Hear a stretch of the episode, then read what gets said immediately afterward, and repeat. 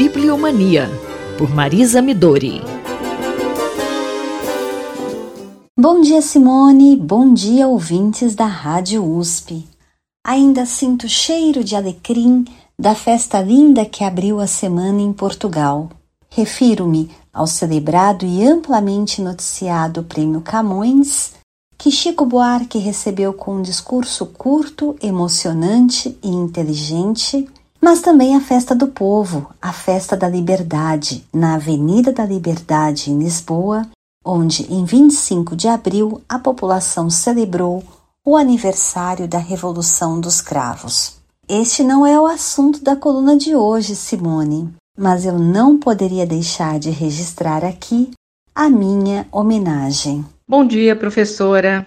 Então, vamos falar de bibliomania? É a pauta do dia. Hoje eu gostaria de convidar a todos e todas para um encontro sobre livros eletrônicos e direito do autor, que acontece no Instituto Cervantes de São Paulo, com a presença da professora Pilar Câmara, da Universidade Autônoma de Madrid, do advogado Abílio Osmar dos Santos, doutorando pela PUC São Paulo, e por esta que vos fala.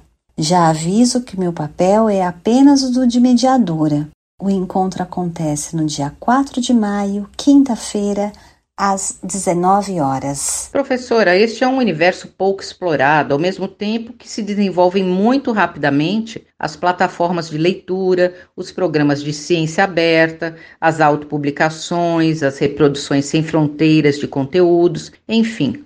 Precisamos entender como isso tudo funciona do ponto de vista do artista, do escritor, do autor. E há nesse debate, Simone, pelo menos do ponto de vista do historiador do livro, um aspecto, no mínimo, intrigante.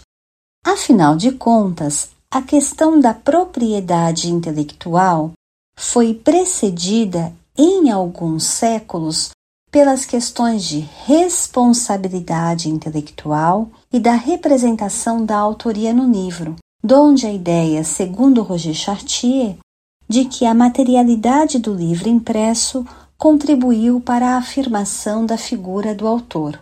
Porém, como aponta o próprio Chartier, a partir da leitura que ele faz de Foucault, a responsabilidade intelectual se coloca já nos tempos do livro manuscrito, no final da Idade Média, e está relacionada com a vontade ou necessidade do autor de ter seu trabalho reconhecido, o que é válido tanto para textos científicos quanto literários, mas também na relação que se coloca ou no confronto de autores com os mecanismos censores. No último caso, sabemos que o advento da imprensa acelerou os dispositivos de censura. No entanto, a questão do autor relacionada à propriedade se apresenta apenas no século XVIII, mais precisamente a partir de 1709, data da lei do copyright na Inglaterra.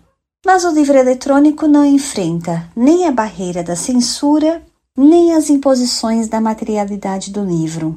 Então, cabe perguntar: o que impulsiona hoje o debate e a criação de dispositivos legais para o reconhecimento do direito do autor na cadeia de produção do livro eletrônico?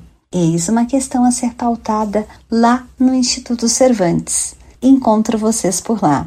Obrigada. Eu, Simone Lemos, ouvi a professora Marisa Midori. Bibliomania, por Marisa Midori.